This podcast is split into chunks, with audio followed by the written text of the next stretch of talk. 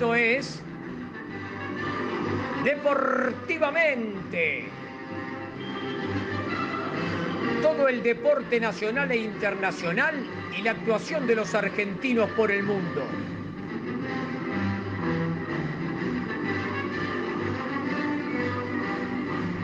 Idea y realización, DAP y asociados.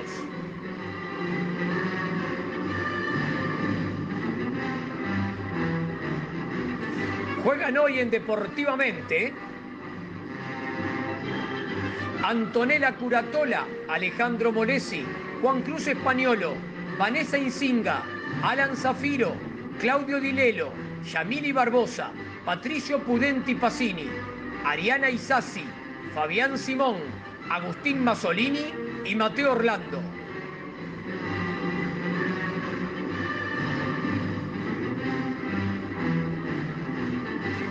Auspician este programa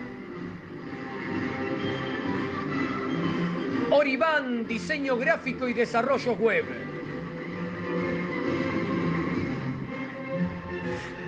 Phone SRL, la esquina del portero eléctrico. Lolita Ger, uñas gelificadas, capingel, esmaltes semipermanentes.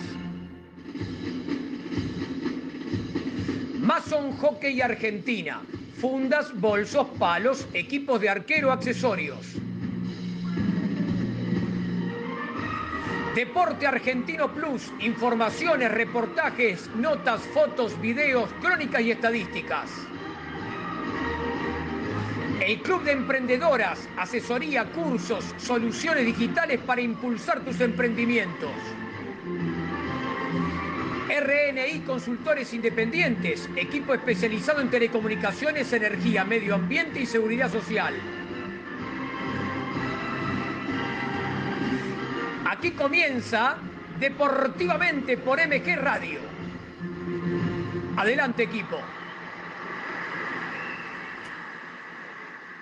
Muy buenas tardes, grupo de Deportivamente por MG Radio en un programa que se las trae somos menos, pero es tanta la información que ya aseguro que la hora y media no nos alcanza. Así que vamos a meternos rápidamente en el andamiaje lógico del programa y decimos, en este domingo de Buenos Aires estamos en el programa número 43 y tenemos una nota de esas que a nosotros nos gustan mucho porque además de ser un responsable importante de una selección en un deporte argentino con una vastísima experiencia, es un gran amigo, pero eso lo vamos a tener después de las 3 de la tarde. Y vamos a ir saludando al equipo, quien hoy va a oficiar de coequiper, de co-conductor en el grupo de Deportivamente. Fabián, buen domingo, ¿cómo te va? ¿Qué haces, Ale? ¿Cómo anda el equipo entero? Bueno, una vez más me tocó. No te digo segunda consecutiva porque aquella vez ya pasó bastante.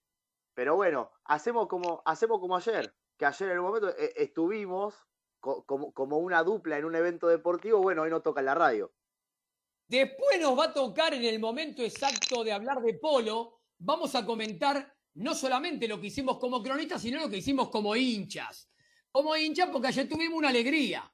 Los que somos hinchas de la Dolfina, no está bien a veces que el periodismo se vuelque para un equipo. Uno informa siempre de polo a nivel general en forma objetiva, pero el corazoncito lo tiene en la Dolfina. Y te pasó lo mismo en algún momento, como que perdimos el sentido de, la, de, ser cronista y nos metimos como hinchas. Estábamos con alguien más del equipo que nos iba guiando un poquito más, pero después lo vamos a contar, ¿te parece? Me parece perfecto porque quiero, todavía quiero sacarme un poco la preocupación que tuve en ese momento, porque hubo un momento del partido en el que fue preocupante, pero bueno, viste que el, cuarteto es así, te, te saca de la galera dos goles y ya está. Y bueno, es verdad, vamos a contarlo después. Vamos a ir saludando al equipo. Yo quiero saludar a alguien que algunos domingos, por razones obviamente de, de trabajo, también tiene otros laburos. A veces no puede estar, pero cuando está nos da mucha alegría. Y especialmente a mí, me da mucha alegría porque es el locutor oficial del programa, que si bien yo también soy locutor, pero él es el locutor oficial del programa. Entonces, cuando está él me quedo mucho más tranquilo. Hola Alan, buen domingo, ¿cómo te va? Hola Ale, hola equipo, pero qué linda presentación, qué lujo, qué placer, muchas gracias. Eh, sí, es verdad, eh, a veces por cuestiones laborales no puedo, no puedo coincidir con el horario, pero es un placer siempre estar acá. Y bueno, eh, como siempre digo, llenos de información, así que preparados para brindársela a todos los oyentes. Muy bien, muchas gracias y bienvenido. Y voy a continuar charlando con un amigo que venimos del programa anterior y ahora continuamos. Claudio, ¿cómo te va? Ahora en Deportivamente. Buenas tardes. ¿Cómo andas, Sale? Yo quiero decir que terminé el flancito nada más, ¿no? Cuatro canelones. Ah. Los bocaditos. Los Lo mío fue un flancito, de verdad. Tranquilo. No, viste. Bueno, este, así que acá estamos para darle continuidad al deporte en MG Radio. Es verdad, es verdad. Nos queda alguien más en el equipo que hoy tenemos que saludar y que voy a hacer un elogio público general porque los otros días alguien por privado que conoce mucho de radio me dijo, muy bien cómo tiró la voz al aire el muchacho este, porque él no sabe los nombres nuestros, si sabe el mío porque es una persona amiga mía, pero que no sabe los nombres del resto del equipo, pero me dijo el muchacho ese que habló de NBA. Así que ahora al muchacho ese que habló de NBA y que se llama Mateo Orlando, le doy la bienvenida. Buen domingo, Mateo, ¿cómo te va? ¿Qué tal, Ale? Bueno, muchas gracias por, por ese elogio y sí, contento de estar acá con ustedes. Y también un poco ansioso porque recién Claudito dijo esto del flan. Yo como, como estoy solo en casa, me toca cocinarme a mí y bueno, cuando tengo esa responsabilidad, medio que se me complica un poco, ¿no? Pero Vamos, vamos a esperar hasta las 4 horas, 4 y media. ¿Qué, anduviste haciendo? A ver, de rico, contame. No, no, por eso, por eso, por eso. Como estoy solo en casa, eh, se complicó el tema de la cocina. Vamos a ver qué, qué me apaño ah. cuando termine el ah. programa. Ah, ok, o sea, vas a abrir la heladera y ahí decidís. Está bien, está bien. Sí, sí, sí. Bien. Bueno, a ver, eh, tenemos un inconveniente. La productora general del programa, hoy Vanessa, está en un problema de internet. Recién me acaba de escribir en el WhatsApp, me dice, Ale, estoy intentando conectarme, pero se me corta permanentemente. es un problema que está aquí, pero acá me dice que está. Así que, Vane, desmuteate, saludá, buen domingo, ¿cómo te va? Por fin. Hola, me estuve peleando un rato en internet, ¿cómo están? Muy bien, muy bien. Bueno, nos tranquilizamos un poquito más, porque si no teníamos que jugar con mucho, con mucho suplente, en este caso me tocaba a mí. Así que alegría de que estés. Estás vos y está Ale, me quedo mucho más tranquilo hoy. Vamos. Gracias, Ale. bueno, eh, a ver, Mauro, teníamos un audio de historias del deporte. Vamos a arrancar con eso, porque así después hacemos un comentario. Dale nomás. Muchas gracias, compañeros. En esta oportunidad les traigo Racing campeón de la Intercontinental 1967, ya que hace 18 días se cumplió un nuevo aniversario de la obtención de esta copa ante el Celtic de Escocia. Fue un 4 de noviembre en el Estadio Centenario de Montevideo, en Uruguay, en el que Racing consiguió el logro más importante de su historia al convertirse en el primer campeón argentino de la competencia, algo que también es un hito para el fútbol nacional. Ambos equipos participaban por primera vez en esta copa. Racing, de la mano de Tito Pisuti, el gran equipo de José, había logrado en la temporada 39 partidos invictos, campeón local y campeón de la Copa Libertadores. Celtic contaba con varias figuras internacionales y habían conquistado el campeonato escocés la Copa de Escocia, la Copa de la Liga, la Copa de Glasgow y la Liga de Campeones de la UEFA en la misma temporada, venciendo en esta última competencia, en Portugal, al Inter de Milán, bicampeón de la competencia, y ganándose el apodo de Leones de Lisboa. El partido de ida se disputó en el Hampden Park de Glasgow, eh, siendo ganador el Celtic por 1 a 0 con gol de Billy McNeil. En la vuelta, jugada en el cilindro de Avellaneda, Racing tenía que ganar sí o sí, cuando los equipos salieron a la cancha, un piedrazo desde la tribuna impactó en la cabeza del arquero Ronnie Simpson, impidiéndole jugar el partido. A pesar de esto y de que las autoridades del Celtic amenazaron con retirar al equipo de la cancha, el conjunto escocés logró ponerse en ventaja con un gol de penal de Tommy Hemmel. Racing logró reponerse y dio vuelta al partido con goles de Norberto Raffo y Juan Carlos El Chango Cárdenas. El definitivo se jugó en el Centenario de Uruguay, en un partido dominado por la violencia en el que cuatro jugadores del Celtic y dos de Racing fueron expulsados. La policía antidisturbios tuvo que intervenir en varias oportunidades debido a las reiteradas bataolas de golpes entre los jugadores. Tal fue la violencia que ese partido se lo llamó como la batalla de Montevideo. El conjunto de Avellaneda logró ganar el encuentro con un golazo mítico del Chango Cárdenas y quedarse con la Copa Intercontinental de 1967, un logro que sin dudas será recordado por siempre en las vitrinas de Racing Club y de todo el fútbol argentino. ¡Qué bárbaro! Agustín hoy nos trajo en Historias del Deporte el Racing Campeón Intercontinental, pero no es casualidad. ¿Y por qué lo ponemos hoy? Eh, Agustín en este momento obviamente que lo mandó grabado, él no está ahora en el programa, sino que lo mandó grabado y lo pusimos hoy porque justamente esta mañana arrancaron a las 8 de la mañana y van a durar hasta las 18 horas las elecciones en Racing, en donde Víctor Blanco se presenta por un nuevo periodo de tres años. Tiene tres listas opositoras que esta vez eh, intentan disputarle ese lugar. Más allá de, lo que los socios de Racing elijan y que obviamente que va a ser absolutamente legítimo lo que en su mayoría eh, decidan quienes van a regir los destinos del club por los próximos tres años, tenemos que decir desde este lugar que a quienes conocemos la realidad de algunos de los clubes de la Argentina, hay que felicitar por la gestión que se ha realizado en este tiempo en Racing. Esto no es hacer campaña para Víctor Blanco, para nada. ¿Por qué? Porque uno puede inclusive no estar de acuerdo con las decisiones que tomaron tanto en el fútbol como en otros deportes, pero sí el orden desde el punto de vista administrativo, contable, económico, financiero y, que ha tenido Racing. Racing, nos acordamos de aquel fatídico día en donde alguien en la justicia argentina dijo que Racing no existía más a este presente de Racing, la verdad es notable. Y en eso, en los últimos años, ha tenido que ver toda la gestión del equipo que acompaña a Víctor Blanco. E inclusive hay algo que debemos de hace varios meses y la gente de Racing los otros días me lo recordó.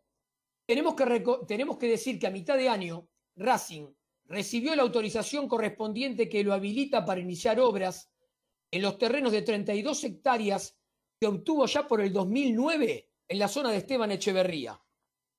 Eh, este predio, que también lo tiene en Boca y lo tiene en River, pero Racing estaba con un pleito en la justicia. Y a mitad de año, un poquito antes de mitad de año, tuvo la habilitación para ya empezar a trabajar ahí. Lo mismo pasó con el predio Tita, que fue un lugar que en su momento era abandonado, después lo, ocupó un grupo de socios y un día se quedaron con ese terreno y se lo cedieron al club y hoy quien visita el predio Tita no hace más que aplaudir y felicitar cómo está trabajado ese lugar con las canchas de fútbol, los vestuarios, la cancha de hockey. Realmente un, muy buen trabajo que ha hecho Racing Club en todos estos años, en una época antes de Víctor Blanco, después continuado con Víctor y su equipo, así que lo que hacemos es aplaudir y acompañamos Historia del Deporte que Agustín nos trajo hoy con el Racing campeón intercontinental del 67. Eh, creo que tenemos a uno de los co-conductores que hoy tiene ausencia con aviso por cuestiones personales, pero está por el teléfono. Juan Cruz, ¿estás ahí? Buen domingo. Acá estoy. ¿Cómo andan, compañeros? ¿Todo bien? ¿Cómo andás? Escuchan, es bien, acá escuchando algo de Racing y yo me pregunto por adentro, ¿qué, qué va a hacer el señor Molesi el miércoles? ¿Por, qué ¿por quién va a hinchar? No, eh, lo como, Ale, como un Ale, escúchame. El señor, el señor, el señor está ausente, que no venga a tirar chicana por acá ahora. No, no, no empecemos. No empecemos. No, lo miramos como una película. Viste que la película no se pone a favor del actor principal o de la actriz de reparto, sino que lo mira. Bueno, acá lo hacemos así. Así fue no, pero además, además, además, perdóname, está bien lo que hace, porque la única forma de poder competir con todo lo que gana River últimamente es siendo hincha de dos o tres equipos. Está bien, claro. es una buena. Y no sé si le va a alcanzar tampoco. Pará, pará. Porque vamos a adelantarlo a un cumple y efeméride que después, Juan, lo grabaste, ¿no? Cumple y efemérides. Sí, sí, está grabado, ya lo van a escuchar y hay algunas sorpresitas también en momento re para mi amigo Claudio, pero bueno, ya lo van a escuchar. Bien. Igual, me permito, me permito sumarte algo de cumple y efemérides para el día de hoy, que se cumplen A ver. 45 años de un hito del fútbol. Fabián, vos sos testigo que alguien me lo recordó ayer. Ayer mismo. 45 años del ascenso de San Telmo a la primera división. En el año. Sí, tenés- 75, un 20 de diciembre, concretó el máximo sueño de su historia, que era llegar alguna vez a la A. Y los pibes, los candomberos de la isla Maciel, pudieron en el año 76 después jugar en la A. Pero fue hace 45 años, un 20 de diciembre del 75 que lo lograron. Así que me Impresionante. con efeméride. Está perfecto, está perfecto. Bueno, eh, mi ausencia de hoy es por compromiso deportivo, como ya saben, aparte de periodista soy jugador, así que bueno, eh, justo me coincidió, pero bueno, mi, mi corazón está con ustedes. Pa, Buenísimo. Me hace buenísimo. llorar, me hace llorar. Si haces un gol, que sea con dedicatoria para No, este si va de- si va al arco, ¿cómo lo- va a hacer goles? Puedo, hacer- En el puedo hacer goles, sí, hacer goles igual. hacer goles, Eh, jugada difícil, preparada. Claro. Es Hay difícil. tiro libre que se puede animar a tirar, ¿eh? Eh, sí, obvio, pero es más difícil. Pegámosle que, no, que nos ataje todo, viejo. Claro, le dedico una ¿eh? tajada, Guarda. le dedico una tajada si quieren. Ahí está. Tiene una buena bomba, Juan, ¿eh? Bueno, Bueno, Juanito, le mando un sal- le mando un saludito a todos ahí y los escucho atentamente igual acá en camino, así que disfruten y, y nos veremos en el próximo, en el último programa el domingo que viene. eso, justamente te iba a decir, el último programa, con el brindis estamos todos, ¿no? Sí, obviamente. Claro, ¿Cómo me voy a morfar ese- sí. A morfar sí, ¿no? Qué vivo que sos vos. Una copita de champaña a brindar por, por nuestro año 2020 que no fue bueno, pero para deportivamente fue excelente. Con el, con el champán especial, brinda, viste que hay un champán que. Sí, Sí, la- y la- 2020 que dedicatoria. LPM. Sí. Bueno, Juan, muchas gracias y buen no, no, partido para Gracias hoy. a ¿eh? ustedes. Buen domingo y disfruten. Hasta luego. Abrazo Adiós. grande. Alan, Sí, decinos quiénes auspician. De tu lado vamos por 2 y 1 y metemos la tanda completa. Dale. Dale, vamos a agradecerle a nuestros amigos de Horiban, diseño gráfico y desarrollo web. En una era donde estar presente es lo más importante, nos encargamos de mostrarte en el mundo. No pases desapercibido. Está, sé y mostrate. El mundo te espera. Entra al sitio web www.horiban.com.ar. También agradecerle a nuestros amigos de Best Phone SRL, la esquina del portero eléctrico. Todo lo que buscas para soluciones en redes, encontralos en un solo lugar. Presidente Perón 2999, esquina Ecuador en la ciudad de Buenos Aires. Y tenemos por aquí el Club de Emprendedoras. El Club de Emprendedoras ayuda a mujeres a descubrirse para potenciar sus emprendimientos y alcanzar sus objetivos. Brindan asesorías y cursos online. Crea y potencia tu negocio. La encontrás en el sitio web por www.clubdeemprendedoras.com o si no en el Instagram. Arroba el Club de Emprendedoras. Lolita sí, gracias a ella podemos conseguir las uñas gelificadas, capping gel, esmaltes semipermanentes, todo eso y mucho más con ella, con Lolita Ger. Comunicate al 11 37 57 2809. Te repito, 11 37 57 2809. Pedile un turno y deja tus manos espléndidas. También vamos a agradecerle a nuestros amigos de Mason Hockey Argentina. Todo lo que buscas para practicar hockey césped lo tenés en un solo lugar. Mason Hockey Argentina. Entra al Facebook que lleva ese mismo nombre. Mason Hockey Argentina. La Raíz Pan. Tenés el pan molde de centeno con semillas, el pan de campo integral y muchos más. Todos fermentados de forma natural, con masa madre orgánica. Cada pan es único, pero tienen algo en común, son panes de verdad. Los encontrás en el Facebook por la.raíz.pan, si no en el Instagram, arroba la raíz pan y vas con los dos últimos, Alan. Dale. Deporte Argentino Plus. Toda la información y la actuación de los deportistas argentinos, tanto en el ámbito nacional como en el internacional, la encontrás en Deporte Argentino Plus. Entra al sitio web www.deporteargentinoplus.com o si no en Twitter como arroba deporteargplus. Y por último agradecerle a nuestros amigos de RNI Consultores Independientes. Este es un equipo especializado en telecomunicaciones, energía, medio ambiente y seguridad social. Para más información, entra al sitio web www.radiacionesni.com.ar. Y ahora vamos con cumple y efeméride. Adelante, Mauro, vos. Bueno, vamos con los cumpleaños de la semana. 14 del 12, cumpleaños de Camila Arregui de nado sincronizado.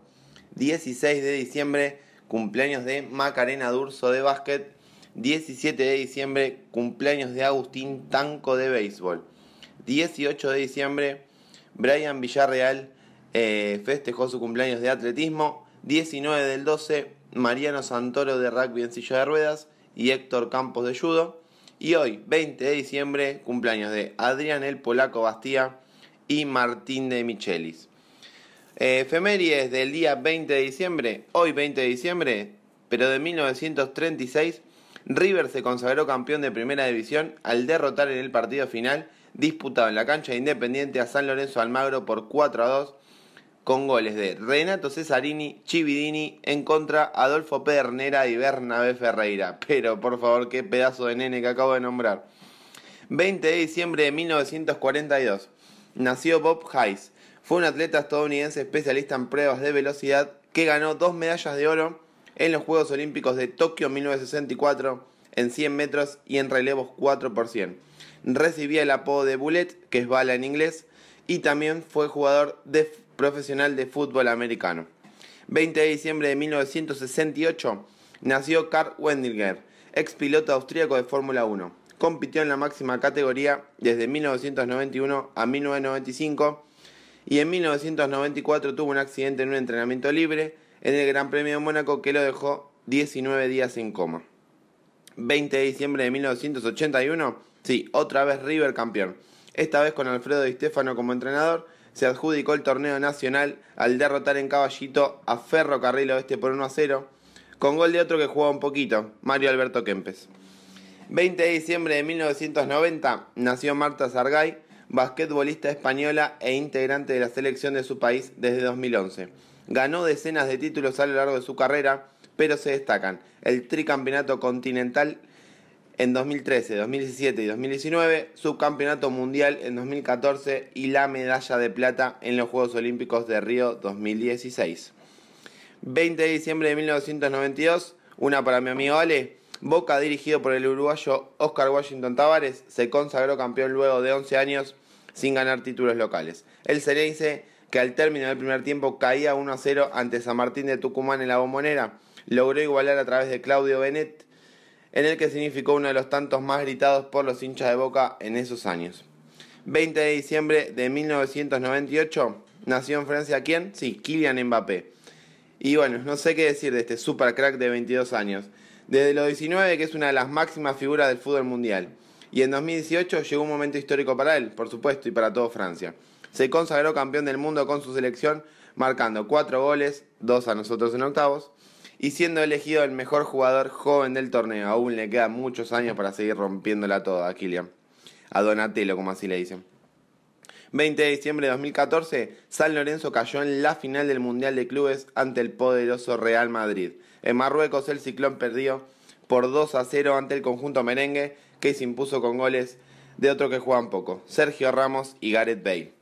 Y por último, 20 de diciembre de 2015, esta me duele. River perdió la final del Mundial de Clubes frente al Barcelona de Messi, Neymar y Luis Suárez, más conocida como MCN. El conjunto culé se impuso por 3 a 0 con goles de Lío y un doblete de Luchito. Hasta acá las efemérides del día 20 de diciembre. Gracias, Juan. Ahí tuvimos cumples y efemérides en la voz de Juan Cruz. Y Mateo, ¿Qué pasa con la NBA? Pero antes Alan te va a hacer una presentación. Claro que sí, claro que sí. Bueno, le vamos a agradecer a nuestros amigos de Horiban, diseño gráfico y desarrollo web. En una era donde estar presente es lo más importante, nos encargamos de mostrarte en el mundo, así que no pase desapercibido. Ya te dije, tenés que estar, tenés que ser, tenés que mostrarte. El mundo te espera. Entra al sitio web www.horiban.com.ar. Mateo, adelante. Gracias, Alan. Gracias, Ale. Y sí, ayer terminó la pretemporada de la liga y este martes empieza la competencia real. Una data pequeña de la temporada regular. Cada equipo jugará tres veces contra los rivales de conferencia, es decir, 14 equipos, y dos contra la conferencia opuesta, es decir, 15 equipos, sumando un total de 72 partidos estipulados para cada equipo de la liga, que bueno, esperemos que se jueguen si es que no pasa nada con el tema de la pandemia. Dicho esto, algunas conclusiones que nos dejó la pretemporada. Los Ángeles Lakers están más fuertes que nunca. Si el año pasado les pareció que estaban muy fuertes, este año son imbatibles. Dentro de las incorporaciones que hicieron se encuentran dos de tres nominados al sexto hombre del año en la temporada pasada. Montres Harrell, el pívot, y Dennis Ruder, el base. También incorporaron a dos veteranos de calidad, como lo son Margasol y Wesley Matthews. Finalmente, en pretemporada jugaron cuatro partidos y ganaron los cuatro. Dos contra los Suns y dos contra los Clippers. En resumen, cualquier resultado que no sea anillo por parte de los Lakers será una decepción. Brooklyn Nets se perfilan como el mejor equipo del este. Muchas dudas daba el equipo neoyorquino de cara al inicio de la competencia. Kevin Durant, jugador top de la liga, vuelve tras año y medio sin jugar gracias a una ruptura del tendón de Aquiles, ¿no? Pero bueno, sabemos que es una de las lesiones más bravas que hay en la liga. Kyrie Irving también, segunda estrella del equipo, desde la salida de los Cavaliers de LeBron, que anda de lesión en lesión. Así todo, tuvieron una pretemporada muy buena, con grandes sensaciones, 2-0 con buenos partidos de ambas estrellas. Una de las victorias por 24 puntos sobre los Celtics, uno de los finalistas del este del año pasado. Vamos ahora sí con la sección de Facu Campaso. Denver ganó con los partidos que jugó en la semana, pero no tuvo un rol tan importante en ellos. En el primero jugó los 8 minutos finales, cuando el partido ya estaba definido y ambos equipos pusieron a las reservas. En el segundo, sin embargo, entró como suplente y sumó 15 minutos aportando 3 puntos y un robo. Así todo, Mike Malone y el equipo siguen elogiando la labor de Campaso en la cancha. Ahora sí, ya para cerrar, algunos horarios de partidos importantes en la semana. Martes, jornada inaugural, doble tanda para no perderse. 21 horas, Brooklyn Nets versus Golden State Warriors. Durán versus el equipo que le dio la gloria. En el segundo plato, a las 12 y media, después de ese primer plato, el clásico angelino, Lakers versus Clippers.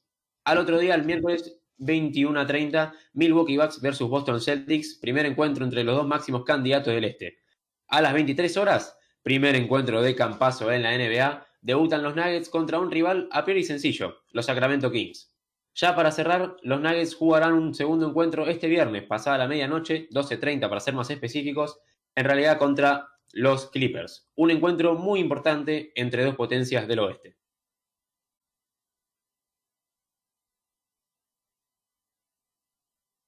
Y ese es el informe de la NBA. Buenísimo, creo que nos quedamos sin Ale, capaz en segunditos vendrá. Ale, ¿estás por ahí? Ahí estoy, ahí estoy. Ah, Estaba hablando con nos la productora por Ale. privado. Estaba hablando con la productora por privado, por eso. Excelente, Mateo, el informe de NBA y aparte, como dijimos en el programa pasado, eh, estamos con ganas otra vez de la NBA porque tenemos a Campazo, que es un jugador con el cual nos sentimos plenamente identificados en el estilo de juego. Siente la camiseta argentina, le pone ganas, le pone garra. A quienes tocó eh, eh, entrevistarlo varias veces, es un caballero del deporte. Y podemos contar muchas anécdotas en varios torneos internacionales en donde el muchacho, estando allá arriba porque es recontra figura, nunca deja de tener los pies en la tierra. Y si te dijo que venía a hablar con vos después del partido, habla con todos, pero te viene a hablar con vos especialmente para la nota que él te había prometido. Cosa que muchos a veces se olvidan, ¿viste? En el momento de, de la euforia pasa de largo, igual es un periodista más de un medio chico. Él no es así. Así que la verdad, queremos que le vaya muy bien y vamos a estar hinchando por él, ¿no, Mateo? Sí, sí, sí, totalmente. Vamos a hacerle el aguante siempre a Facu. Bueno, vamos al corte de la radio con Mauro y cuando volvemos metemos algunos mensajes y la entrevista del día. Desde la ciudad autónoma de Buenos Aires, República Argentina, transmite MG Radio, mgradio.com.ar. El Círculo de Entrenadores Personales te ofrece un plan a tu medida. Entrenamiento para la salud y para deportistas de alta competencia. Comunicate en nuestra página en Facebook, Círculo de Entrenadores, arroba Professional Trainer, Círculo de Entrenadores Personales y viví mejor.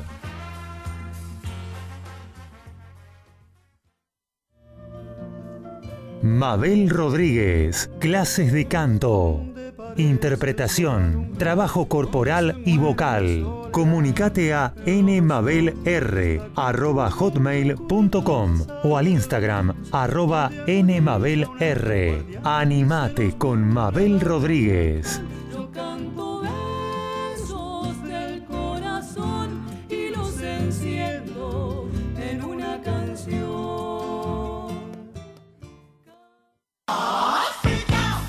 Abre la disco. Un viaje al pasado con música que para vos está siempre presente. Abre la disco. El programa que todas las semanas llega a tus oídos de la mano de Gustavo Rubín. Abre la disco. Un momento único. Un momento para vos. Un momento verdaderamente genuino. Abre la disco. Los martes a las 21 por MG. Gaby Giachero te invita a compartir El Picadito. Deportes y buena música. Escuchalo todos los sábados de 11 a 13 en MG Radio, la radio de Villurquiza.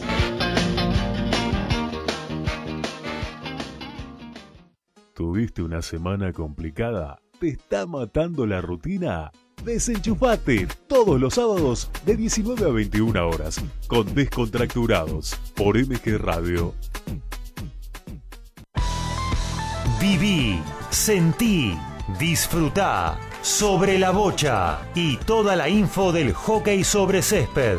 Sobre la bocha con Claudio Dilelo y Equipazo los domingos a las 13 por MG Radio. En MG Radio ya no hay horarios. Encontrá todo el contenido en anchor.fm. On demand, las 24 horas.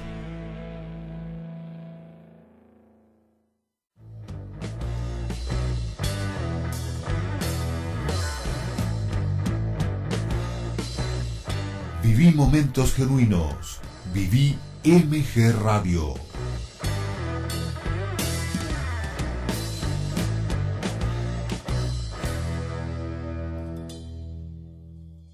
Quince horas, cuatro minutos.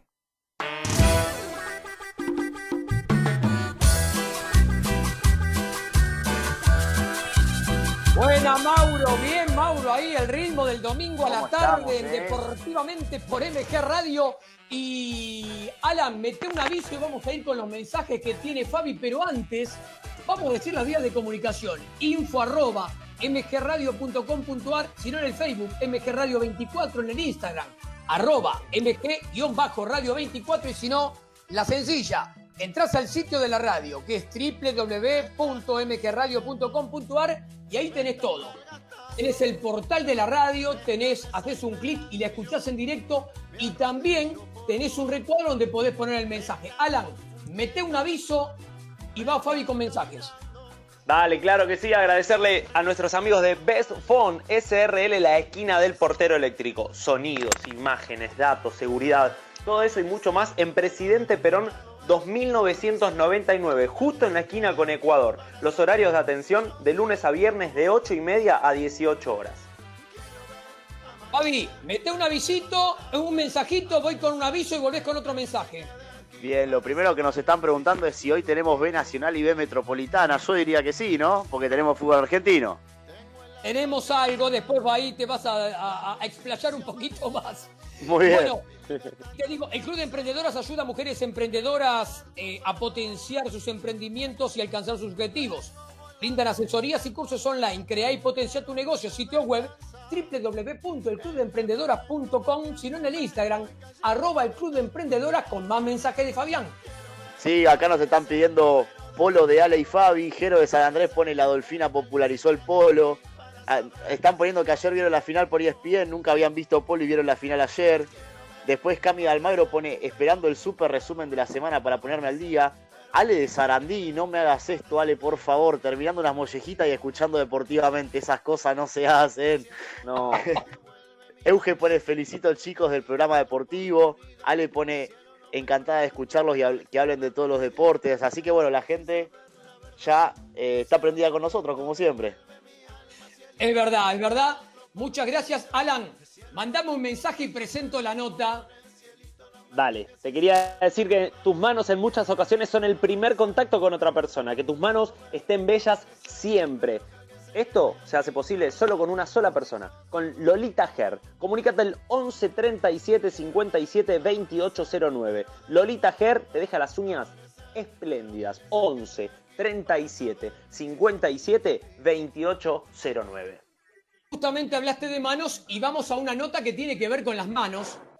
Eh, como decíamos al comienzo del programa, son esas notas que a nosotros nos gusta hacer, porque no solamente vamos a hablar con el responsable máximo de una selección que al mismo tiempo tiene una gran historia en ese deporte, sino al mismo tiempo nos encontramos al aire con un amigo.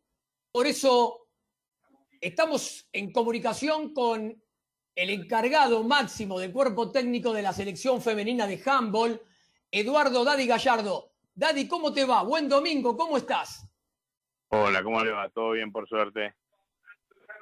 Bueno, un gustazo, un gustazo tenerte en el programa, eh, Dadi. Más allá de, de los años que nos conocemos y la amistad, es un gustazo tenerte porque, a ver, sos no solamente hoy el encargado de la selección femenina de handball, sino que tenés una gran historia y eso para nosotros es interesante a la hora de preguntarte cosas y arranco con eso.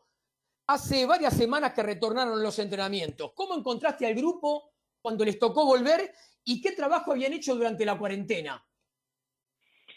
Sí, por suerte, bueno, ya eh, venimos hace un, tiempito trabajando en campo cuando abrieron la posibilidad los que estaban con posibilidad de clasificar a los juegos eh, y los clasificados y grabamos para septiembre nosotros con un protocolo eh, que nos marcaron de los médicos nuestros y demás al aire libre después ya eh, en octubre ya empezamos a trabajar en cancha y en el gimnasio de pesas así que nada la verdad empezó como pudimos al principio de la cuarentena, cuando decidimos no viajar al preolímpico y después se suspendió.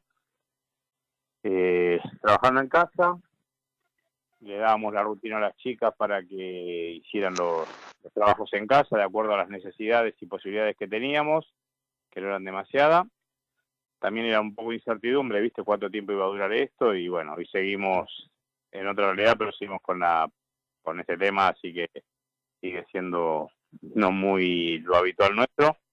Y a medida que iba pasando el tiempo íbamos trabajando en la parte anímica, en la parte mental de las chicas, eh, y nada, y buscando la vuelta para, para mantener una motivación. Por suerte ya ahí, como te decía, en septiembre empezamos a, entrenar, eh, totalmente diferente a lo que estábamos haciendo, pero nos sirvió para por ahí hacer cosas que habitualmente no puedes hacer por, por el tiempo, por las competencias, y nos tomamos los tiempos para mejorar cosas muy o detalles muy finos. Y bueno, hoy ya estas últimas semanas entrenando normal. Bien, bien. Después alguno de los compañeros te va a hacer algunas preguntas específicamente por el tema de Valencia, pero yo te quiero hacer una pregunta previa. Es, eh, el año pasado en Lima, eh, eh, la garra, ustedes quedaron a un pasito de lograrlo de Tokio.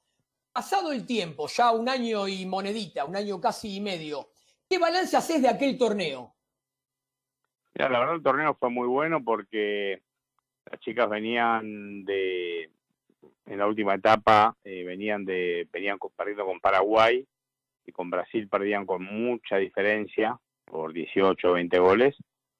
Eh, así que Lima fue muy bueno porque le ganamos a Brasil, a Brasil, a, Cuba que hacía más de 20 años que no se le ganaba y se le ganó con una contundencia por 10 goles que fue realmente abrumadora y después con Brasil hubo partido, eh, nada, se, se, quebró el principio del segundo tiempo y después manejaron, pero hubo partido, entonces creo que la evolución y el crecimiento fue muy grande, a veces queremos que los resultados vengan ya, pero tiene su tiempo de, de construcción, así que la verdad fue más que positivo Lima, si bien no logramos lo que queríamos, eh, que era clasificar los juegos. Sabemos que nuestro ciclo es un poquito más amplio y el objetivo quizás más a largo plazo es la clasificación a París.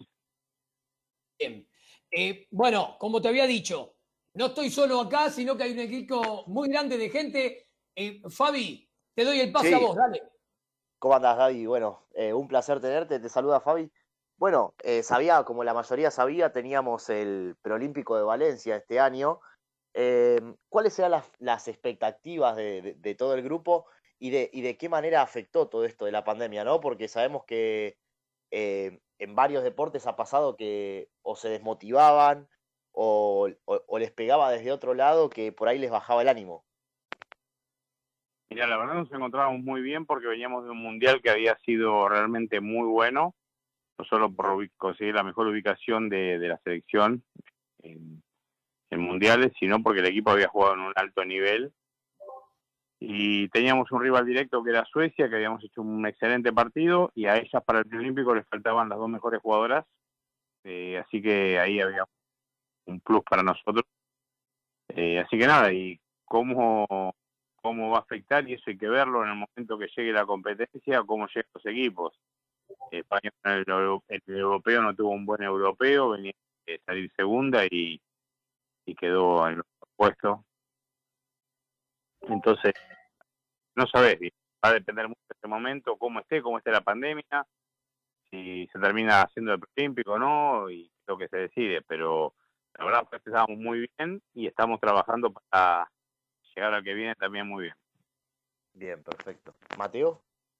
¿Qué tal, Daddy? Mateo Orlando te saluda. Eh, yo te quería consultar por el grupo. Eh, ¿Cuáles son los aspectos más importantes que sentís que tiene el grupo de las chicas y qué es lo que tienen que trabajar más para el futuro?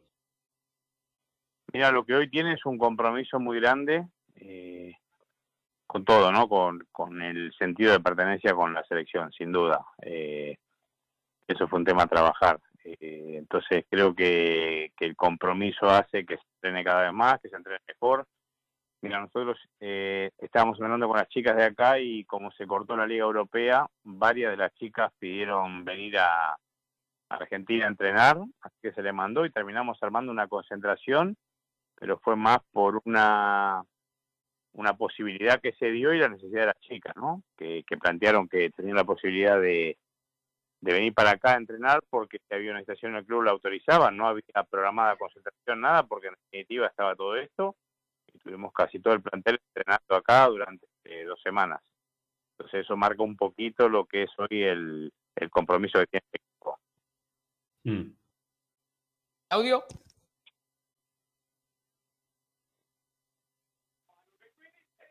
¿Audio? Clau, estás mute- muteado. Sí, es verdad. Perdón, perdón, perdón, disculpen. Sí, estaba hablando solo, discúlpame, Daddy. Eh, ¿Cómo te va? Soy Claudio y bueno, quería preguntarte, quería llegar a, a tus años de pequeño y preguntarte cómo llegaste al deporte y cómo elegiste el handball. Sí, en realidad fue medio que el, que el handball me encontró a mí. Eh, si bien ahí en el colegio teníamos, no como, no como taller, sino en la clase de educación física de handball, nuestro colegio era más del fútbol y del vóley, fundamentalmente del fútbol. Y tenía 16 años y yo vengo de una familia tradicional de River, mi viejo y mi vieja se conocieron en River y yo soy socio del club desde que nací, entonces un sábado que yo estaba preparando para salir más con mis amigos, me dijeron que me vaya al club a buscar a hacer algo y fui, entré y vi la cancha de handball. Y así fue que, empecé a, fui a probarme al lunes, entré, después hice profesorado, mientras empe- inicié el profesorado salió una posibilidad de entrenar en River, lo que era la escuelita en ese momento, y mini handball, y así fue, fue construyendo mi vida con el handball. Bien. Daddy, eh, Mateo, otra vez, eh, ya que estamos hablando de, de los inicios y eso, yo te quería consultar también por el tema del estilo de, de- cuando empezaste como entrenador, ¿no? Eh, ¿Tenías algún modelo de entrenador? ¿Vos sentís que te puedes enmarcar en algún estilo? No, yo creo que, que sí he ido a ver entrenamientos de, de diferentes eh, entrenadores que había en selección en su momento, pero creo que todos los que estuvieron como entrenadores míos me fueron aportando diferentes cosas. Yo creo que, que fui formando mi estilo. No soy de tener ídolos, ni mucho menos no creo en los ídolos. Eh, sí por ahí referente, pero el referente más grande que tuve fue mi viejo, así que eh, conozco muchos entrenadores, me junto con muchos entrenadores y trato de sacar lo que me parece más interesante y adaptarlo a mi estilo. Daddy, Alejandro, otra vez por acá. Eh, vos tenés una gran trayectoria y experiencia, tanto en clubes como en selección. Yo tengo una pregunta que a veces es el huevo y la gallina, ¿no? Pero, eh, ¿es el entrenador el que debe acoplarse al grupo de jugadores? ¿Son los jugadores que deben meterse en el estilo de entrenador? ¿O es una mezcla de ambas cosas? No, y es una mezcla. Yo creo que también nosotros tenemos que ir adaptando fundamentalmente lo que es lo, lo táctico a, a las características de nuestros jugadores. pero sí lo que lo que el, el grupo, el equipo tiene que adaptarse a nosotros es en la identidad que queremos para nuestro grupo. Eh, nosotros debemos adaptarnos sí a las características de nuestros jugadores, porque nosotros no podemos pretender jugar con X jugadores eh, si no tenemos eh, esas características. Pero que lo que es la identidad y la forma de, de cómo es un equipo, el ADN del equipo, sí es el que propone el entrenador y los jugadores se van a, adaptando a eso. Javi. Sí. Bueno, eh, sé que eh, es media, por ahí puede sonar, no sé si media obvia, pero ¿cuáles son eh, las principales diferencias, si es que las hay, ¿no? Obviamente, que encontrás de, de- haber pasado el handball masculino al femenino? Mira, hay una diferencia que es eh, fisiológica, que es la fuerza y la velocidad. El hombre por naturaleza es más fuerte y más veloz. Pero después nada, tienen diferentes características. La- las chicas tienen un compromiso y, y un sentido de pertenencia realmente muy fuerte cuando creen en el staff técnico. Creo que eso es fundamental. No todos creen, pero creo que la mujer cuando cree es mucho más intensa que, que los hombres. Teo. Daddy, sí, yo te quería consultar eh, ahora por, por tus logros. eh, ¿Cuáles son los momentos deportivos a nivel selección que, que más te guardás ¿no? en tu mente, tanto con caballeros como con las damas? La verdad tengo varios porque fueron muchos años, ¿no? Pero si vos me decís, el momento, el momento fue Guadalajara 2011, la clasificación a la final con Brasil, la clasificación al primer Juego Olímpico del handball. Pero te podría marcar varios momentos que fueron eh, realmente importantes. Eh, lo que fue el Mundial de Suecia en el 2011, a nivel internacional fue la creación de los gladiadores y hasta el nombre en ese año. Entonces, creo que ese es el legado a día de hoy más grande que tengo con, con el deporte. Ojalá que con las chicas podamos hacer algo más, más grosso. Eh, pero después el Mundial Juvenil de Bahrein, el Mundial Junior de Egipto, eh, el Mundial de Qatar 2015, los dos Juegos Olímpicos. Eh, sin duda hay, hay muchos momentos, gracias a Dios, que han sido muy importantes para mí como entrenador con selección, pero si vos me decís uno es la final de Guadalajara 2011. Daddy, más allá de que yo te conozco, siempre digo lo mismo, el público se va renovando, la gente no tiene por qué saber algunas cosas, entonces te hago un poco la pregunta. Eh, te tocó afrontar momentos importantes y fuertes en tu vida personal en algún momento, y, y la pregunta viene por este lado. Lo personal, ¿cambia el estilo que puede tener un entrenador o lo personal no se mezcla con lo profesional? Es que yo creo que, que tu estilo lo marca tu, tu educación y tu formación, las cosas que te pasaron y qué fue lo que hiciste con lo que te pasó. No, no puedes separar a la persona del entrenador. Eh, yo creo que, eh, que lo que te marca en la vida es cómo vos vas liderando tus grupos. Entonces me parece que está relacionado. Eh, son la misma persona. Bien, bien. Claudio. Sí, Daddy. Bueno, sabés que los históricos resultados logrados con los gladiadores te colocaron en un lugar de privilegio dentro del handball masculino. ¿Cómo ves esos 10 años habiendo pasado ya algún tiempo de esos logros y actuaciones destacadas? Mira, la verdad veo los gladiadores y creo que es el, legado más importante, ¿no? Porque los resultados en definitiva avalaron el, el trabajo de esos años, pero sin duda el haber construido los gladiadores creo que, que es lo que marca lo- los 12 años de, de mi paso en la selección masculina. Eh, de, de- ser un deporte que, que era solamente conocido por, por la gente que lo practicaba, para ser, ser un deporte más popular, de pasar a ser el equipo no europeo más importante a nivel mundial en esos años 2011 hasta 2016. Eh, creo que eso, ¿no? El reconocimiento a nivel internacional que antes, antes de que aparecieran los gladiadores, eh, no nos invitaban a ningún lado y hacíamos por ahí algún partido con algún club que nos invitara a pasar a elegir dónde íbamos. Íbamos a Rusia, Noruega, Francia, donde íbamos. Creo que eso es lo, los 10 años, los dos años son los gladiadores, sin duda. Qué bueno. Y, y te quiero preguntar también eh, por el tema de la clasificación al Juego de Londres, ¿no? ¿Cómo, cómo fue vivirlo? Eh, y además, ¿qué, qué recordás de, ese estar en el, en el primer Juego Olímpico de, los, del handball, ¿no? Mira, la verdad el primer Juego Olímpico fue, nos pasó por arriba, porque era quizás el sueño de todos, eh, de todo el jamón argentino, ¿no? Y en lo personal de los 18 a 18 personas que estábamos ahí, eh, fue el sueño nuestro y de pronto estábamos ahí y nada, no te da tiempo ni acomodarte que ya terminó.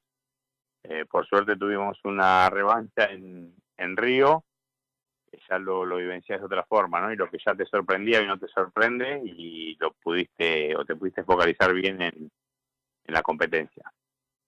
Mira vos. Excelente. Sí.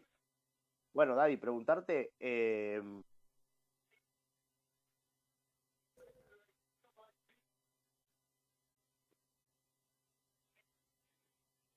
Fabi, ah, Sí, se está te escucho. cortando. Te escucho, te escucho. Ahora sí. Sí, bueno, te pregunto yo. eh, eh, hablaste recién del primer Juego Olímpico que un poco, de verdad, uno entra ahí y es como que la situación casi como los desborda. ¿Cómo fue vivir entonces el segundo Juego Olímpico? Porque ya tenías una experiencia distinta.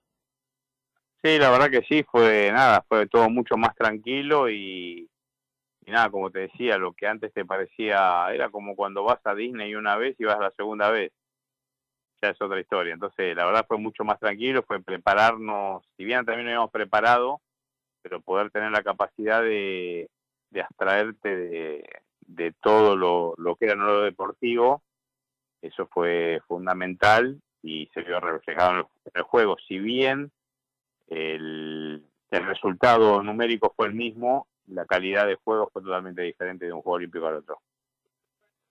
Fabi. Ahora sí, ¿no? Ahora sí se me escucha. Sí. Sí, ahora Ahí sí. está.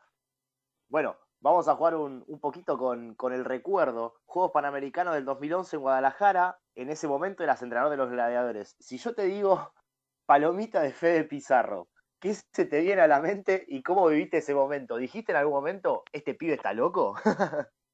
Bueno, a Fede tengo la suerte de conocerlo hace mucho y no hace falta que recuerde eso. Es un personaje muy lindo. Ahora es un, un fenómeno, Fede. ¿Ya? Ahora sí. Sí, te escucho yo.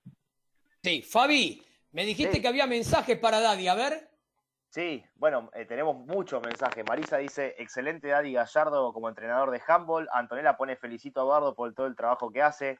Agos pone gran entrenador Daddy, lo vi con con los gladiadores en Londres. Jero de San Andrés pone felicitaciones al handball, gran sacrificio. Creo que el deporte de más crecimiento argentino a nivel internacional. Israel de Ballester pone gran entrenador, gran laburador. Federica pone el mejor entrenador de handball. Oscar Daedo pone Gallardo es sinónimo de handball. Y Belén pone que, nos felicita por hablar del handball. Bien, bien.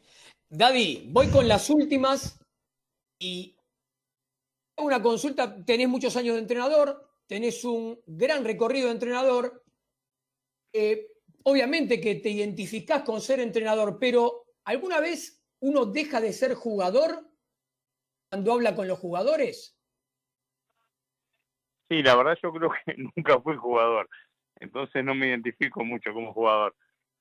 No, yo, yo jorobo que era bastante mm, del montón, entonces hago un poco de... ah, me río de eso.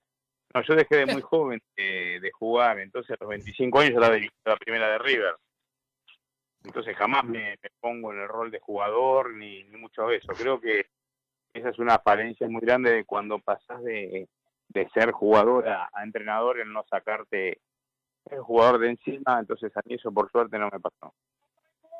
Bien, bien. Y otra más antes de la del final. Eh, algunas veces escuché, tanto con los varones como con las damas, en algunas de las charlas esas de, de la previa al juego, con alguna palabra exacta o justa, eh, y a veces también te escuché cuando termina el partido. Eh, ¿Lo dejás que salga en la impronta del momento o habitualmente lo tenés preparado? Esto como, como una intimidad, te lo pregunto. No, la verdad soy una persona que, que me dejo llegar por lo que siento en el momento. Eh, quizás una charla, la charla previa sí eh, está, está preparada, pero lo- sí, o lo, lo que es la, la parte de arenga o de, la gestión de emociones fundamentalmente va relacionado con, con la necesidad que vive en mi equipo y con la necesidad mía. Pero nada, es, eh, es lo que sale en el momento, sin duda. Bien, bien. Y ahora voy con la última que, si bien un poco uno la, la, la lee dentro de las otras respuestas, pero ¿cuál es tu sueño o tus sueños del hoy en el deporte? Mira, sin duda mi sueño es estar en París 2024 con la selección femenina. En realidad ya no es más un sueño, es mi visión esa. Ya tiene fecha, así que ya, ya pasó a ser una visión. Pero sí es estar en París 2024 con la selección femenina. Bien, bien. Bueno, Daddy, la verdad, agradecerte por el tiempo, por la disponibilidad, por la buena onda, no solamente en la nota, sino de siempre, porque una cosa a veces es verte y que nos des la nota en un torneo y bueno, a veces por alguna cuestión afectiva, de amistad, puede ser con uno, pero yo veo también cómo te relacionás con los demás colegas y siempre tenés esa disponibilidad con todos y eso está buenísimo. Y del otro lado del mostrador, como digo, de la parte del periodismo, uno lo agradece, porque vos sabés muy bien que no todos son así, pero también esto parte por la forma de ser de la persona. Y vos tenés esa forma de ser que ayuda a que uno pueda hacer tranquilo su trabajo. Así que gracias gigantes en todos esos aspectos. No, gracias a vos por la invitación al programa. Sabés que te tengo un gran aprecio eh, de hace mucho tiempo. Eh, y sin duda yo creo, mira, que, el respeto es la base de, de cualquier relación y, y también creo que de parte nuestra está aceptar las críticas que son constructivas y por suerte puedo diferenciar cuando es algo que es constructivo y cuando es algo dañino.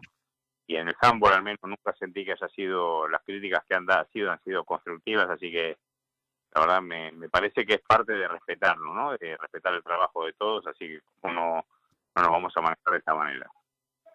Qué bueno, qué bueno. Bueno, Daddy, gracias, buen domingo y bueno, feliz Nochebuena, feliz Navidad y buen año. Dale, gracias a vos, felices fiestas para todos, esperemos tener un 2021 como corresponde eh, y nada, tratar de acomodar las cosas rápido y bueno, nada, poder reinventarnos ante esta situación. De verdad. Abrazo grande, buen domingo, gracias. Abrazo. Bueno, eh, ahí tuvimos a Daddy Gallardo, Eduardo Gallardo, hoy entrenador máximo de la selección femenina de handball, La Garra, anteriormente histórico entrenador durante 10 años de los gladiadores, la selección masculina de handball. Hoy estuvo en Deportivamente por MG Radio. Claudio, ¿te acordás que al comienzo del programa decíamos son esas notas que a nosotros nos gustan porque además de la categoría de entrenador o de deportista con el que hablamos, está la situación afectiva y eso hace que uno la nota pueda animarse a preguntar otras cosas y pueda meterse por andariveles que en otros casos resulta más difícil, ¿no? Seguro, seguro, sí, sí, como vos decís, y la verdad que es un placer escuchar a, bueno, a un tipo que es eh, eh, importante para la, actualidad del handball, ¿no? Eh, tuvo mucho que ver en, la realidad actual de, de- los chicos y bueno, y ojalá que siga creciendo el handball, la verdad que es un deporte que la pelea, como casi todos los amateurs, ¿no? La pelea bien desde abajo para, bueno, llegar a las máximas eh, posibilidades en, en cada uno de los Juegos Olímpicos. Y aparte uno lo conoce desde joven y por familiaridad, lo conoce casi desde chico y uno dice, qué bueno que a la buena gente le vaya bien.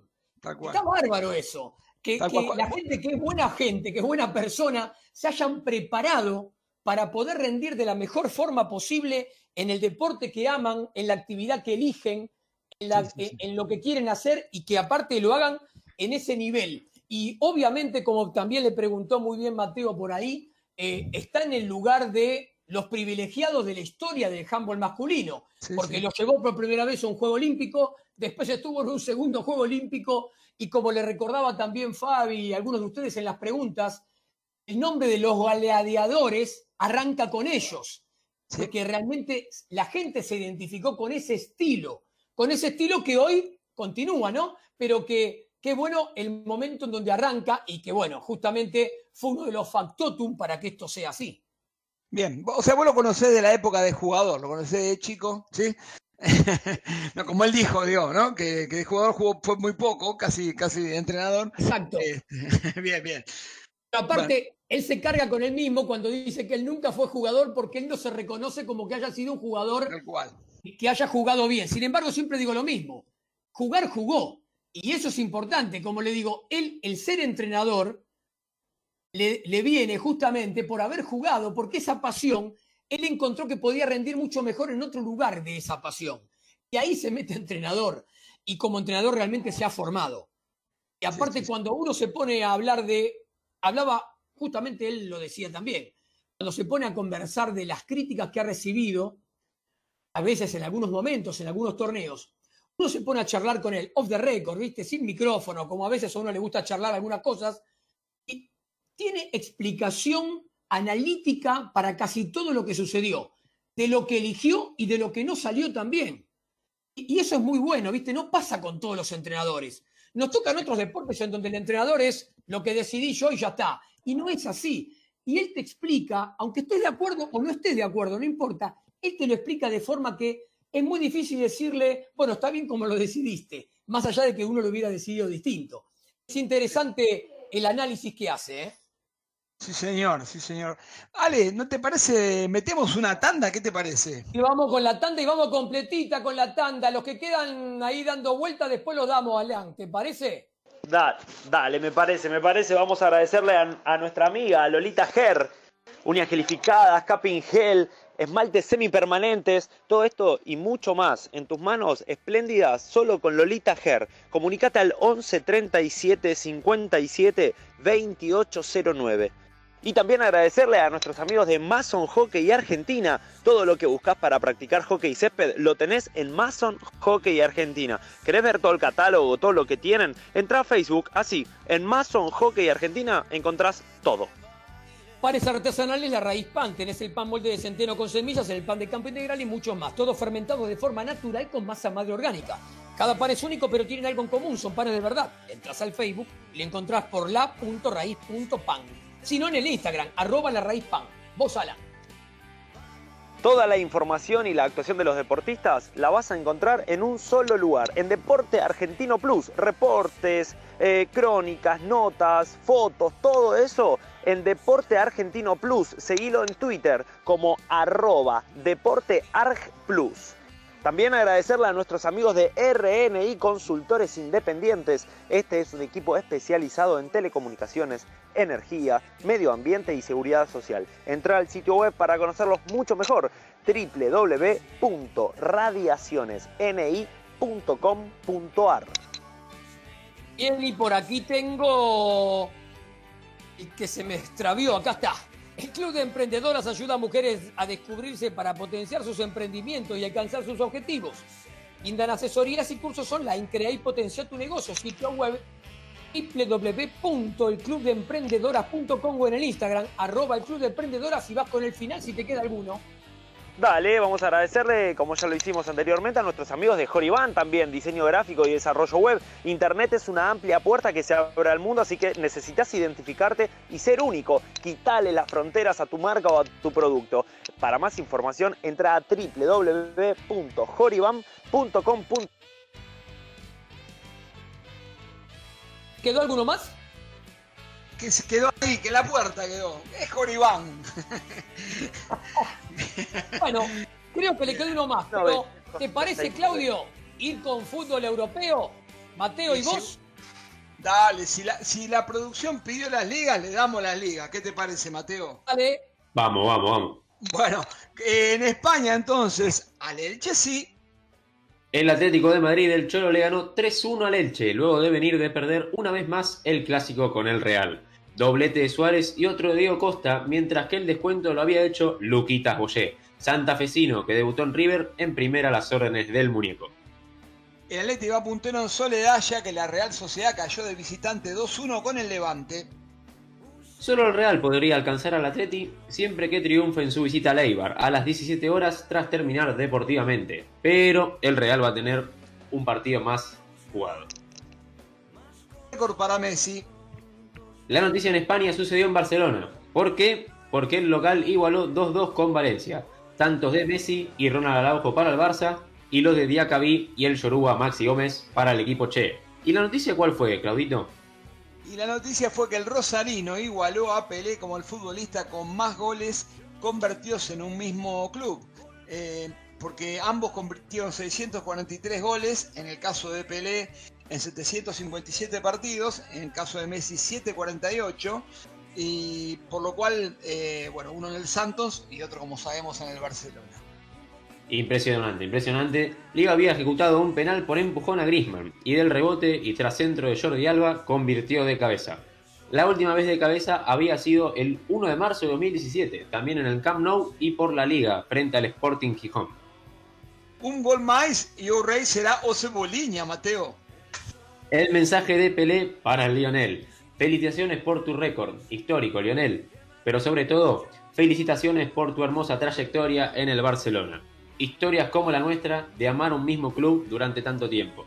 Infelizmente serán cada vez más raras en el fútbol. De Pelé para Messi. Italia. Bueno, en Italia se comió un rico parmesano. Juventus le ganó 4-0 en su viaje a Parma. Doblete de CR7, si no es doblete no vale, y Kulubetsky y Morata. Hoy el puntero Milan le tenía que ganar y le ganó al siempre duro Sassuolo 2 por 1. Goles de Rafael Leao y Cele Merkers. Para el rosonero descontó Domenico Berardi, el, el goleador del verdinegro. Y el Inter de local le ganó con un escaso 2-1 al Spezia para la alegría del AU de Mateo y de mi viejo, ¿sí? Así que goles de Hakimi y Lukaku eh, para los de Milán y Piccoli descontó sobre el final para la Spezia. Estamos, estamos contentos, pero vamos con Inglaterra. ¿Qué pasó? La máquina de Klopp. El Liverpool ganó 7 a 0 y empieza a despegarse otra vez del pelotón. Doblete de Mané y Salah, más Firmino, Minamimo y Henderson completaron los goles con los que venció al Crystal Palace de visitante. Tenía que decirlo lo de Crystal ¿Apagó la, Palace. che. tele, ¿Apagó la tele, don Claudio? No, no. No, lo vi enterito, viejo. Ah, Yo lo banco igual. Un tropezón no es caída, mi viejo. Muy bien, Vamos. muy bien. Con la pólvora mojada. Everton se aprovechó del alicaído Arsenal y le ganó 2-1 eh, con goles de Holding en contra y Jerry Mina para los de Carleto. Pepe de penal descontó para los Gunners. El Leicester metió triunfazo hoy. 2-0 en Londres con el Tottenham. Con goles de ese tremendo goleador que es Jamie Vardy y de Tony Alderweireld en contra. Le sopló Juan Cruz, nuestro socio de fútbol europeo, que le anularon un gol increíble al Leicester que no pudo ver por estar a full con el- la producción de sobre la bocha. El Manchester City necesitaba ganar y ganó 1-0 en su visita al Tottenham con gol de Sterling. Y bueno, ahora sí, se entregaron los premios de Best. ¿Y cuál fue el mejor jugador 2020, Mateo?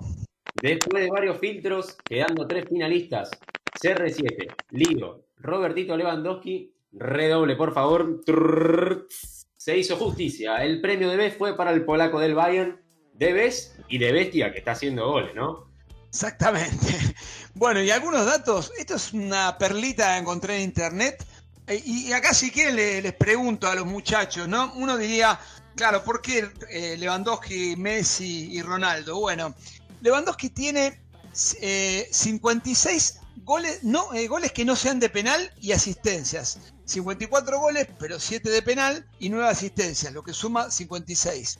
Llamémoslo así, puntos. Eh, Messi tiene 51, está segundo, porque tiene 31 goles, menos 5 de penal, 26 y 25 asistencias tiene Messi. Tanto goles como asistencia. Y uno diría, claro, Cristiano Ronaldo también. Bueno, Cristiano Ronaldo está en el puesto 25 de esta lista. Antes están Haaland, Mbappé, Werner. Así que, ¿por qué es eso? Porque Ronaldo tiene muchos goles, pero los goles son todos de penal. Así que, bueno, como para compartir, eh, sabemos un poco de la individualidad de, Ronaldo, pero acá queda muy claro en esa tabla que se armó eh, a los efectos de, evaluarlo a, a, perdón, a- Ronaldo. Y bueno, contra el, el DT, Claro, el DT, el de Best en DT fue para alemán el Liverpool, Jürgen Klopp. Sí, hay que decir que en la terna estaba Marcelo Bielsa, ¿no? Y mm, que me olvidé de ponerlo, mate. bueno, y el de vez en arquero fue Manuel Neuer. Sí, el mejor gol fue también el del coreano Son, del Tottenham al Barney, ese gol que tomó la pelota en su área y llegó al gol en el arco contrario dejando a seis rivales en el camino. Bueno, el 11 ideal lo hicieron, pero no lo entendí porque no está Neuer, pero bueno, lo vamos a dar. Vamos, vamos a darlo a igual, porque nada, el arquero al final eligieron a Alison Becker, el brasileño. Exactamente, defensores Alexander Arnold, eh, Virgil van Dijk, Sergio Ramos y Alfonso Davis. Mediocampistas, Joshua Kimmich, Kevin De Bruyne y Thiago Alcántara. Y delanteros, los tres que estaban ternados, Messi, Lewandowski y Ronaldo. Y eso es todo por el fútbol europeo por hoy. Bárbaro, buenísimo el informe de fútbol europeo y ahora vamos con Alan, una presentación para Agustín con freestyle. Dale. Dale, Agustín, que me encanta esta sección, así que te voy a presentar como te lo mereces. Vamos a agradecerle a nuestra amiga personal, Lolita Ger, una gelificada, Capin Gel, semipermanentes, todo esto y mucho más con Lolita Ger. 37 2809 37 57 2809 y ahora sí los dejo con lo mejor, con el freestyle. El sábado pasado tuvimos la esperadísima final internacional de Red Bull Batalla de los Gallos, el cinturón que todos quieren tener. El gran vencedor del torneo fue el mexicano Raptor, que mantuvo su nivel en todas las batallas y en la final se impuso claramente al español Escone, campeón en 2016, que buscaba el primer bicampeonato en la historia de la competición. El mexicano de 25 años se coronó por primera vez como campeón internacional en una jornada histórica llevada a cabo en República Dominicana sobre un escenario 100% virtual sobre la famosa pantalla verde. En octavos de final, Raptor venció al peruano Stick, en cuartos al puertorriqueño Jersey y en semis a la revelación del día, como lo fue el local Éxodo Lirical, quien sacó en cuartos al campeón vigente Bennett. Argentina tuvo su representante. Tata cayó en octavos de final ante el otro finalista, el mencionado Escone, luego de una gran polémica con las temáticas. Al argentino le tocó rapear con la temática filantropía y al español le salió la temática alegría, algo que todos consideraron desparejo y que claramente perjudicó a Tata. De esta manera, el cinturón de Red Bull Batalla de los Gallos sigue sin tener bicampeones. Bien el informe de Agustín. Eh, Alan, mandame un aviso, presentame que voy con la información de volei. Claro, y te, te presento con los amigos de Mazo Hockey Argentina, fundas, bolsos, palos, accesorios, todo esto para el hockey y mucho más. Por lo que ya buscarlo en como más.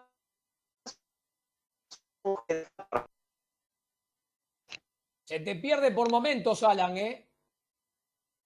Ok, trato de quedarme en un lugar con, con más señal. Dale. Bueno, paso con la información de volei. El día jueves, eh, Fabián está por ahí. Sí, dale. Te cuento entonces que el día jueves, UPCN de San Juan le ganó a Club Atlético Paracao de Entre Ríos, que era debutante en esta Copa Rus de la Liga Argentina. Le ganó por 3 a 0 con parciales 25-18, 27-25 y 25-21 en el Club Once Unidos de Mar del Plata. Y así salió campeón nuevamente, renovó eh, porque había salido también campeón el año pasado de la Copa Rusa Argentina. Este fue un torneo con el cual la Liga de Voley volvió a la actividad. Solamente siete equipos participaron. En la fase de grupos hubo una zona de cuatro y otra zona de tres. Los dos primeros de cada zona pasaron directamente a la semifinales. No, el primero de la zona de cuatro pasó directamente a semifinales. Los otros se fueron eliminando entre sí para llegar también a las semifinales. Y bueno, de ahí clasificaron estos dos equipos a la final Así que podemos decir que volvió el vóley masculino, estamos esperando por el femenino, y UPCN continúa siendo campeón. Otro aviso, Alan, y nos metemos con Polo. Vamos con Deporte Argentino Plus. La información y los deportes en el ámbito nacional. Y en el ámbito internacional encontrarás en el sitio web www Bueno, eh, Fabi. Sí. Bueno, ayer estuvimos cubriendo el evento más importante en los torneos del mundo, que es el Abierto de Palermo, en este caso la edición 127 de la Copa o el Abierto HBC. Eh, contá qué pasó. Y tuvimos un partido interesante, en donde los, en los primeros checkers la Dolfina nos dominó un poco las, la- las acciones, pero, pero bueno, sabemos que la Alertina también estuvo, a ver, a la altura todo el año, todo el año parece que para ellos no, no hubo pandemia en el medio. Eh, muy rápido el primer gol, Ale, muy tempranero el primer gol de, de la Alertina. eh, la verdad que Hilario Ulloa arrancó a correr y el, y el, y el primer gol fue de ellos. Y bueno, después por momentos eh, de- nos llamó la atención eh, cómo eh, sacaban ventaja una caballada de la otra, ¿no? Sí, es verdad. Es verdad. Déjame decirte que para los muchachos de Cañuelas fue la vigésima final. Ganaron 14 y cayeron en 6, sobre 21 participaciones que tuvieron en Palermo. La única vez que, aclaramos que fue fundado en el año 2000, Eh, la única vez que no estuvo en la definición fue en el año 2004. Para la Ernestina fue la decimotercera final en los últimos 15 años.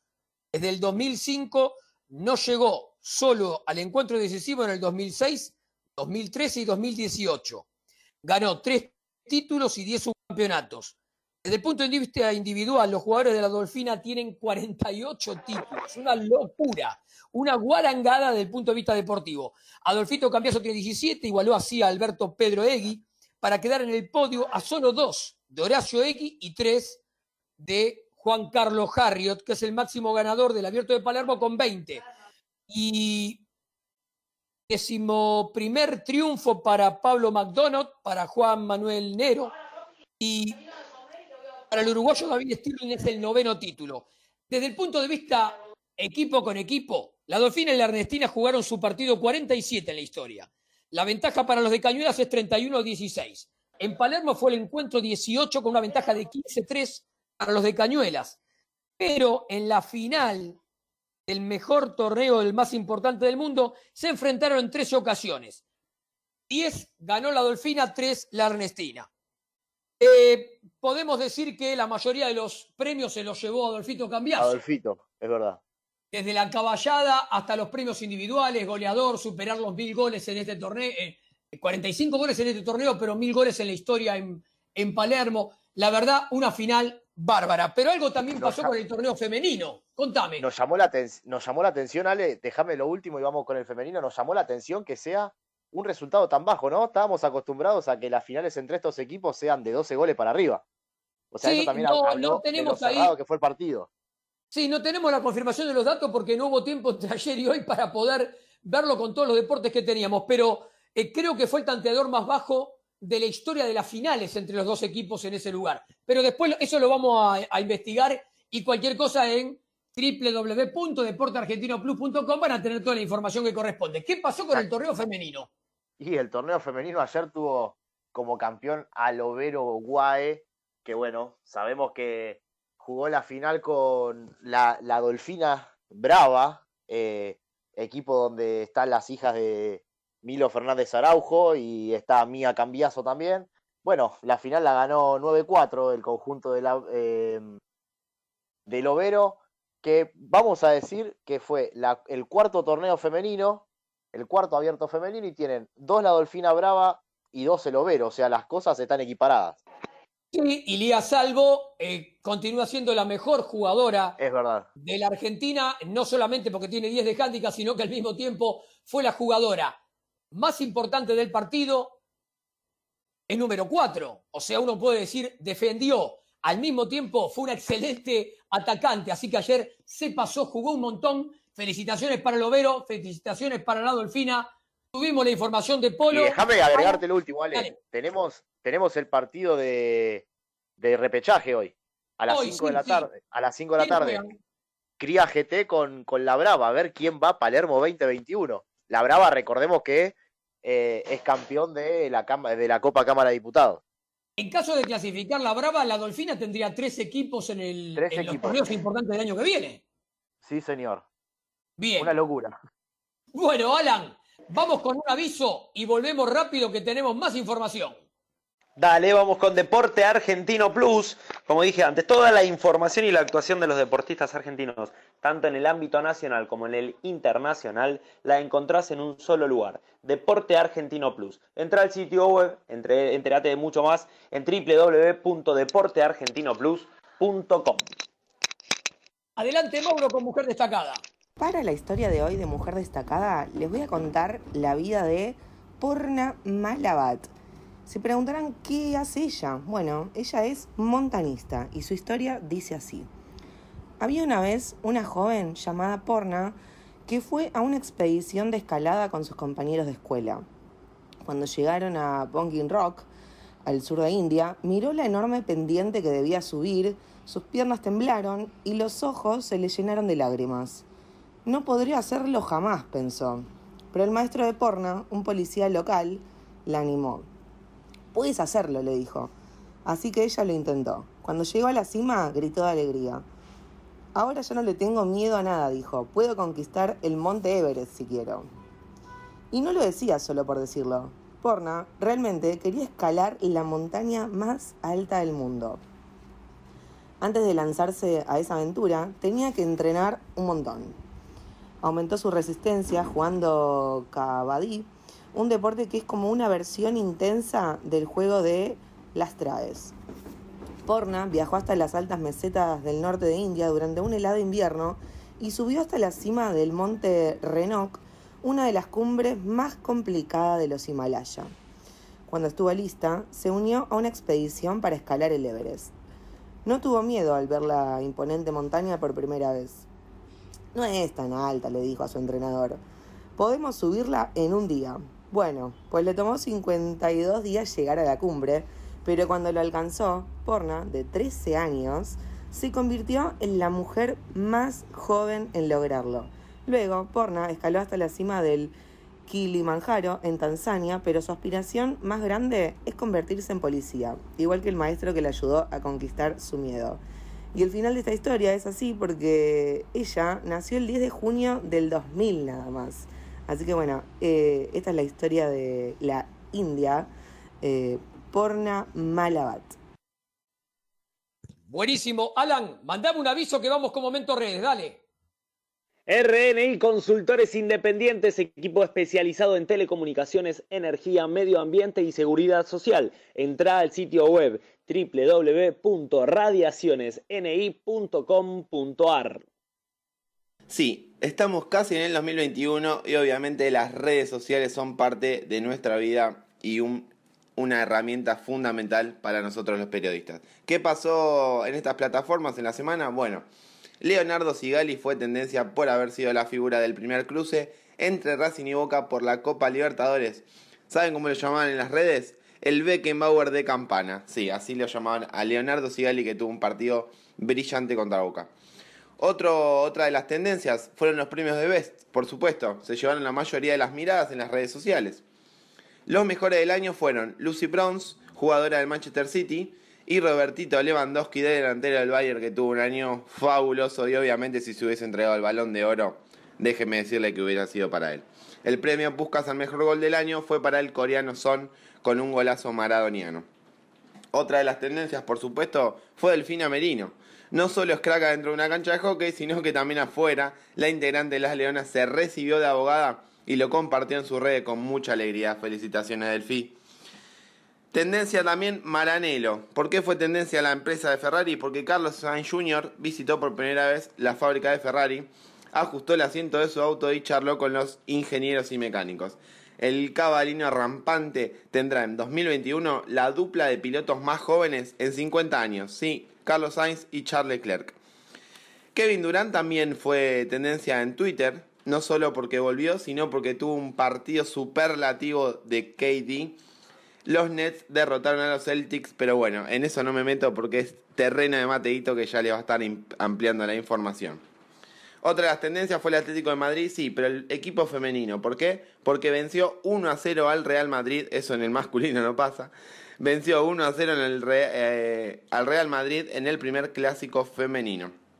Y por último, acá dejo una puertita abierta, ¿por qué? Porque el Crystal Palace también fue tendencia. Jugó ayer versus el Liverpool. Pero no voy a decir por qué fue tendencia, no voy a spoilear nada. Y voy a dejar que mi amiguito Claudio cuente por qué el Crystal Palace fue tendencia.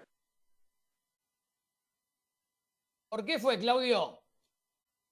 Eh, pasemos a fútbol europeo, eh, fútbol argentino, por favor.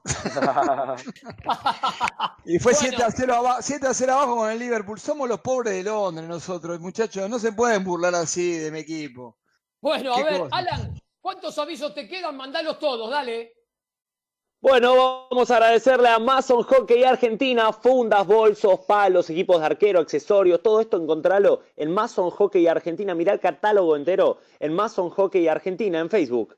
También agradecerle a Deporte Argentino Plus. Entrá al sitio web www.deporteargentino plus y si no, seguilos en Twitter como arroba deporteargplus. Y esos son todos, ¿sale? Buenísimo. Te digo que el Club de Emprendedoras brinda asesorías y cursos online. Crea y potencia tu negocio. Sitio web www.elclubdeemprendedoras.com o en el Instagram arroba el Club de Emprendedoras y panes artesanales La Raíz Pan. Cada pan es único pero tienen algo en común. Son panes de verdad. Entras al Facebook, lo encontrás por la.raíz.pan o elegilo en el Instagram. Arroba La Raíz Pan. ¿Vale, Teresa, amigate con el planeta? Hola, Ale, sí, acá lo tengo. Dale, dale. Bueno, lo que tenía preparado para, para hoy es más que nada una reflexión y lo llamo a ustedes a preguntarse y, que me digan, a ver qué piensan, si cree, con todo esto que salió la vacuna, ¿creen que la- las vacunas son una solución para futuras pandemias también? Es difícil, es difícil y, y lo estamos viendo eh, en el mundo del deporte, pero también en el mundo social en general. Eh, a ver, solamente se va a saber con la experiencia, o sea, desgraciadamente es probar y ver.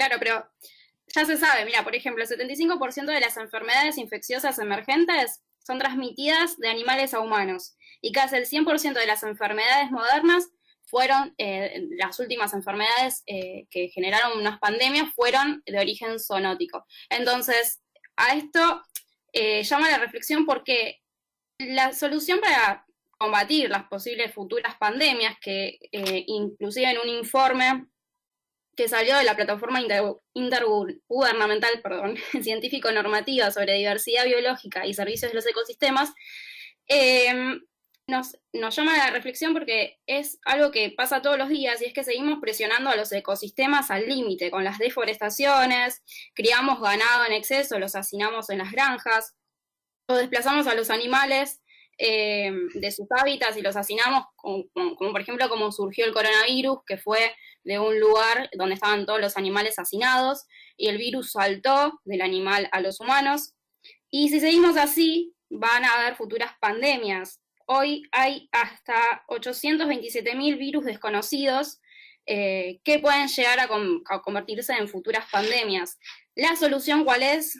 Modificar las actividades humanas, como la deforestación que nombré, el modelo agrícola ganadero que tenemos hoy en día, eh, por un sistema que pueda combatir el tráfico ilegal también, por ejemplo, eh, y tratar de, eh, de proteger más la naturaleza y exigirle. Nosotros, obviamente, desde nuestro lugar lo que podemos hacer es exigirle a los gobiernos que haya más controles y que modifiquen los sistemas, porque si seguimos así, hoy es el coronavirus, mañana es otro virus y por ahí es más potente. Muy bien, y la verdad, buenísimo que nos traigas esto a la reflexión. Prometemos próximamente continuar con esto, así que es muy interesante. Gracias, una, Vane. ¿eh? una cosita más, Ale, ya que se vienen Dale. las fiestas, es eh, el no a la, a la pirotecnia y tratar de consumir local, ¿no? Para no, no causar tanto daño. Es verdad, es verdad.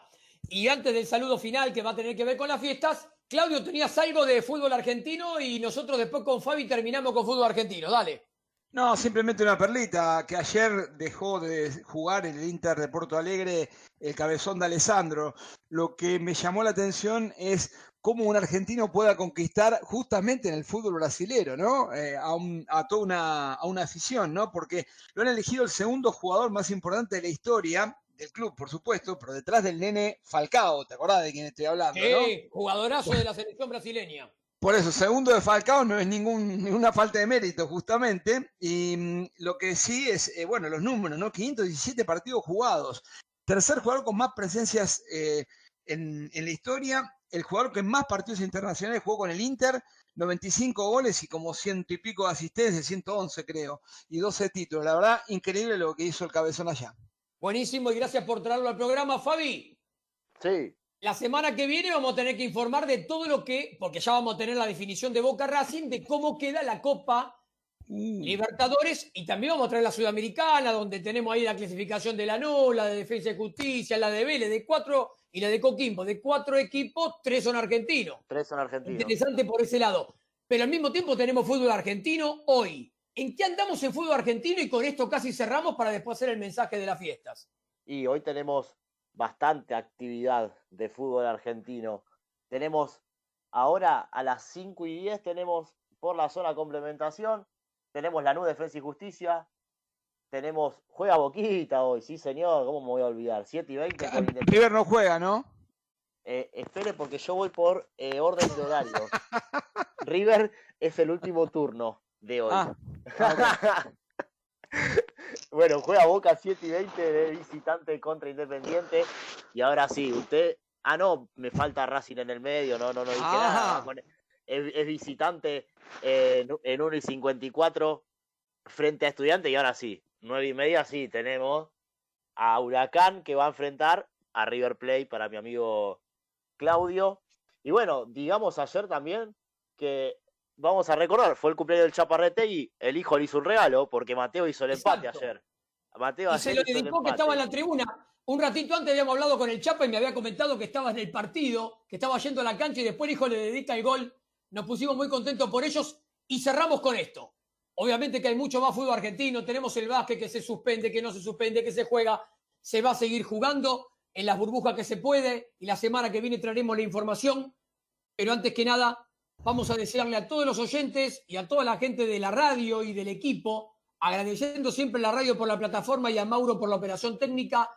Buena Nochebuena, hermosa Navidad y el domingo que viene, 14.30, estaremos con Deportivamente por MG Radio. Cuídense, pásenlo con la gente más cercana, teniendo las precauciones que corresponde, pero no, se, no, no, no dejemos de conectarnos con los demás, en forma virtual o en forma personal con los cuidados que corresponde, pero conectemos, porque estas fiestas son un poco para conectarse. Entonces usemos ese tiempo y aprovechémoslo. Siempre uno puede recapacitar, puede reaccionar, puede ver cosas que hizo durante el año y esta es, una buena época para eso. Abrazos para todos y el domingo 14.30, deportivamente por MG Radio. Chau, chau. Chau. Desde la ciudad autónoma de Buenos Aires, República Argentina, transmite MG Radio. MG Radio.